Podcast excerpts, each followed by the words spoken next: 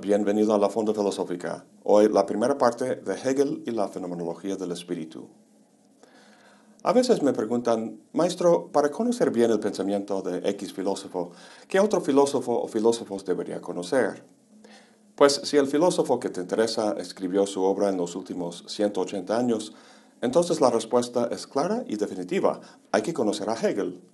El marxismo, la fenomenología, el existencialismo, el pragmatismo, la teoría crítica y el pensamiento postmoderno, todas esas corrientes encuentran sus raíces en el pensamiento de Hegel, o bien como un desarrollo de sus ideas, o lo que es más común, como una reacción contra las mismas. Hoy en día, que te digan hegeliano es un insulto. Sin embargo, como todo niño sabe, cuando tus papás dicen que X o Y es malo, lo más probable es que es bueno, o al menos interesante. Les aseguro que Hegel es así y que vale la pena leerlo no solo para que tengas la clave maestra para descifrar discusiones contemporáneas, sino principalmente para sus propias ideas, no como medio, sino como fin.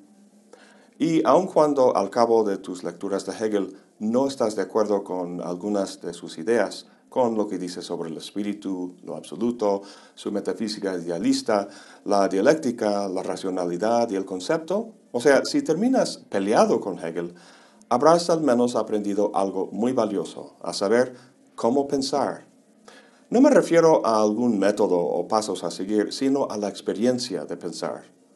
A diferencia de los videos de la Fonda Filosófica, que te ofrecen deliciosos bocadillos en un platillo, Hegel te obliga a sembrar lo que vas a comer, a cultivarlo, a cosecharlo y a cocinarlo tú mismo. Aunque no sea de tu agrado el plato que resulte, habrás adquirido al menos una habilidad muy valiosa. La fonda te da un pescado. Hegel te enseña a pescar. Si has visto alguna imagen de Hegel, lo más probable es que haya sido esta. Se pintó en 1831, el año en que murió a la edad de 61 años. La mirada es bastante intimidante, ¿no? Cosa que refleja quizá lo que había logrado. A estas alturas de la vida, Hegel había alcanzado la cima del mundo académico y filosófico. Era catedrático de la Universidad de Berlín y ya había sido rector de la misma. El único otro filósofo que podía competir con él era Schopenhauer, pero 11 años atrás Hegel lo había puesto en su lugar cuando la gran mayoría de los alumnos fueron a su seminario en vez del que ofrecía Schopenhauer en el mismo horario. Con la publicación de la Fenomenología del Espíritu, la Ciencia de la Lógica, la Enciclopedia de las Ciencias Filosóficas y Elementos de la Filosofía del Derecho, y muchos cursos dados sobre la filosofía de la historia, de la estética y de la religión, que tiempo después se publicarían con base en los apuntes de sus alumnos, Hegel, el filósofo del absoluto, observaba todo en sus últimos años desde el Olimpo, viendo en toda pizca de la realidad confirmación del imponente sistema científico que había erigido y consolidado. Ese Hegel no lo vamos a conocer aquí, sino uno mucho más joven, el Hegel de 1806, de apenas 36 años de edad. Desde luego, en ese año escribió la Fenomenología del Espíritu. Al mismo tiempo, su compatriota Beethoven estaba componiendo su famosa Quinta Sinfonía. Más que un libro de filosofía con argumentos y conclusiones, la fenomenología terminó siendo una especie de sinfonía también, una vertiginosa composición conceptual que capta y da expresión al Geist de su época, a las formas dialécticas en las que el espíritu se desarrolla y se desenvuelve en sus variadísimas manifestaciones. La verdad es un libro muy interesante e importante, y sé que tienes ganas de leerla y entenderla a profundidad para que tú también puedas portar la misma mirada intimidante que Hegel.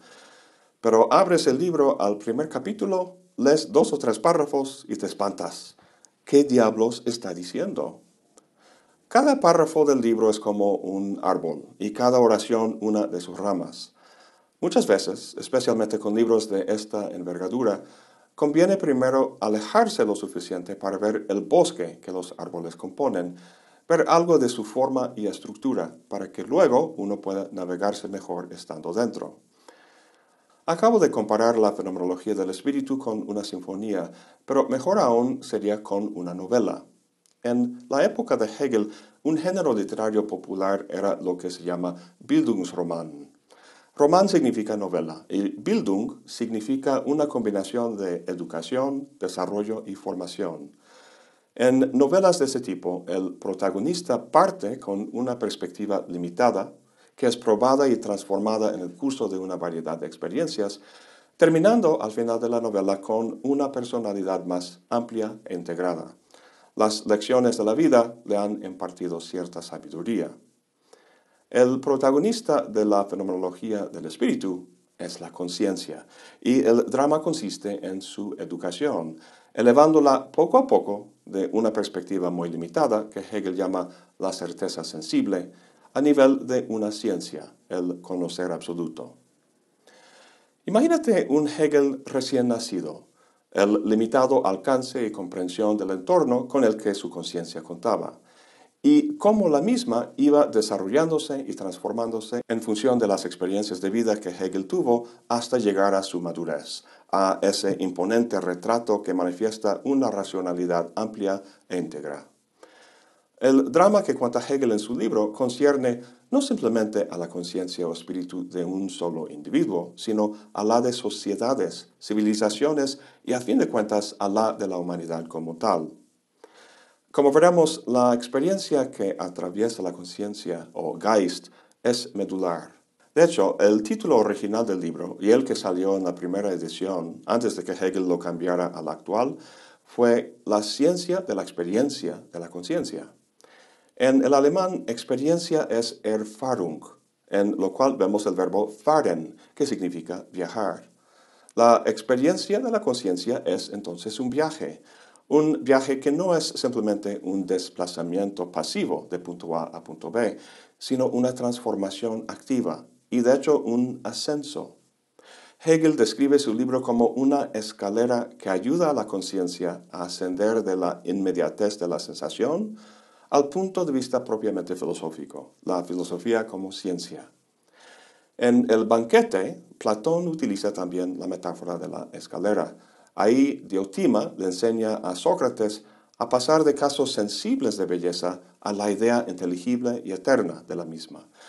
Vemos en este maravilloso diálogo el ascenso del eros de Sócrates, de lo mundano a lo divino. Es bonita la metáfora de la escalera y la comparación con el banquete, pero engañosa a la vez. Puede ser cansado subir una escalera, pero no angustiante. Sin embargo, así es el camino de la fenomenología, por lo que una metáfora más apta sería quizá un laberinto. A lo largo de la lectura veremos a la conciencia dando vuelta tras vuelta, buscando salirse de una situación, solo para encontrarse bloqueada por un nuevo muro. ¿Cómo salir? De hecho, en la introducción, Hegel dice que el camino que va a atravesar es un camino de la desesperación. Además, pareciera que llegando al final del texto, o sea, al final de la escalera o el laberinto, pues ya estás en la tierra prometida de leche y miel. Tampoco es el caso. Hegel concebía la fenomenología como un primer paso, no más la introducción a su sistema propiamente hablando. Si vemos su texto como un Bildungsroman, cuya finalidad es educar a la conciencia, hay que tener en cuenta que semejante transformación pasa primero por una vía negativa para llegar luego a la vía positiva. La fenomenología del espíritu es el lado negativo de esta educación y el siguiente libro que escribió, La ciencia de la lógica, la vía positiva. Me explico. Una de las afirmaciones más citadas de la obra de Hegel es lo que es racional es real y lo que es real es racional. Pues si la realidad es racional, entonces tiene una estructura conceptual que uno puede expresar o reflejar en los propios conceptos que utiliza al experimentar esa realidad. Volviendo a lo que dijimos sobre el desarrollo de una vida desde la infancia hasta la vejez, los infantes no manejan concepto alguno. Lloran y gritan mucho porque al carecer de conceptos no pueden encontrar satisfacción plena en un mundo esencialmente racional. Con el paso del tiempo, uno aprende a manejar ciertos conceptos básicos o categorías, como el ser, causa y efecto, la fuerza, etc. Gracias a ello, uno encuentra mayor grado de satisfacción en su experiencia, pero solo hasta cierto punto. ¿Alguna vez has hablado con alguien que sostiene una posición contraria a la tuya? Pues claro, estos choques y confrontaciones sean su tema metafísico, epistemológico, político, ético o religioso, forman una buena parte del tejido de la experiencia humana, desde los individuos hasta las sociedades y las civilizaciones. En todos esos debates, los conceptos que empleamos forman una red que constituye una metafísica implícita. Dice Hegel, todo nuestro conocimiento está entrelazado y regido por tal metafísica, ella es la red que mantiene unida toda la materia concreta que nos ocupa en nuestra actividad. Pero esta red y sus nodos está hundida en nuestra conciencia ordinaria bajo numerosos niveles de cosas, es decir, bajo nuestros intereses y los objetos que tenemos ante la conciencia. Los hilos universales de la red no han sido puestos de relieve y convertidos por sí en objetos de nuestra reflexión. Termino la cita. Podemos visualizar lo que Hegel dice aquí de la siguiente manera. La metafísica que rige nuestro conocimiento y que nos hace ver y experimentar la realidad de cierta forma, es decir, esta red de conceptos básicos, es como la musculatura de un cuerpo. No vemos ni sentimos esta musculatura, pero es lo que posibilita nuestro movimiento. Que guardes un momento esta metáfora de la musculatura y volvamos a esa experiencia de confrontación con puntos de vista contrarios al tuyo. Hace falta una educación de la conciencia porque claramente no está experimentando el mundo como una totalidad racional, sino como fragmentado. ¿Por qué pasa esto? El problema estriba en los conceptos que utiliza. Bueno, el problema no son los conceptos en sí, sino que los ve como aislados y discretos opuestos a otros conceptos y suficientes en sí mismos. La idea es que si la conciencia busca orden y estabilidad en el mundo, le parece natural que ciertos conceptos permitirán la comprensión de ese orden y no otros. O algo está caliente o está frío, o es alto o es bajo. Es una mentalidad de o esto o aquel.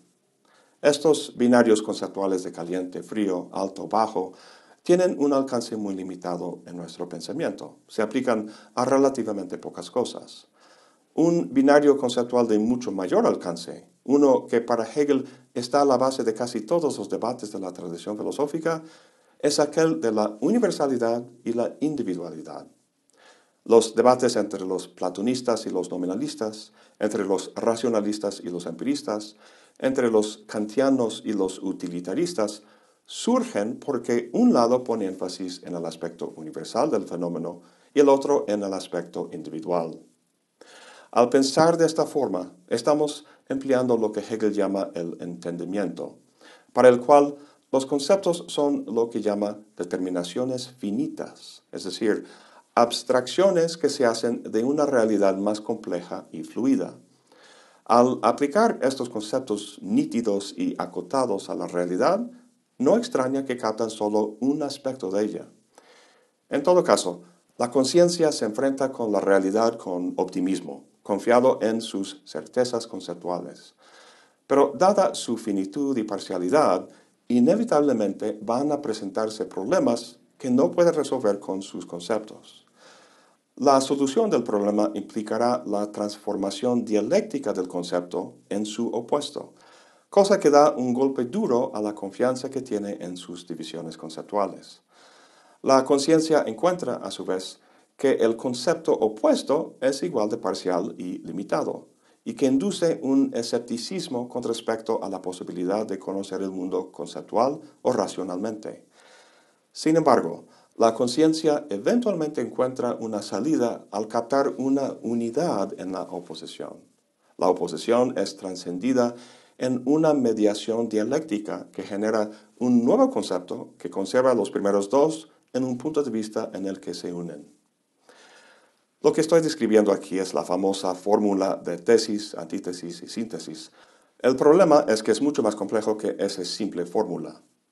Lo que quiero enfatizar en esta dialéctica hegeliana, que más adelante veremos con mucho detalle, es el golpe a la conciencia. Este golpe es lo que vemos en página tras página de la fenomenología del espíritu, y es por eso que Hegel lo llama el camino de la desesperación. Lo que Hegel pretende en su famoso texto es agotar a la conciencia, hacer que vea a sus conceptos llegar a sus límites y transformarse en su opuesto una y otra vez, hasta darse cuenta que sus divisiones conceptuales quedan cortas. Lo que Hegel está poniendo al descubierto en todo este ejercicio es precisamente la articulación de la red de conceptos o categorías que está hundida en la conciencia. Esa red que comparamos hace poco con la musculatura del cuerpo. En la experiencia normal no nos damos cuenta de los músculos y su actividad en mover el cuerpo. Pero cuando vamos al gimnasio y los ejercitamos muy fuerte, el día siguiente se sienten sobremanera porque están doloridos.